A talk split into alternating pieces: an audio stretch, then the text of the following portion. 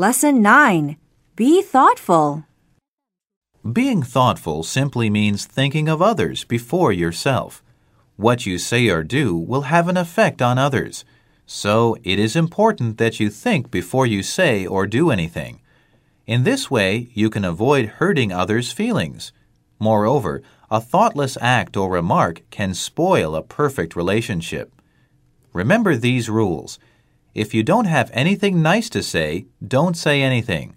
Likewise, if you think what you do will hurt others, don't do it. After all, what goes around comes around.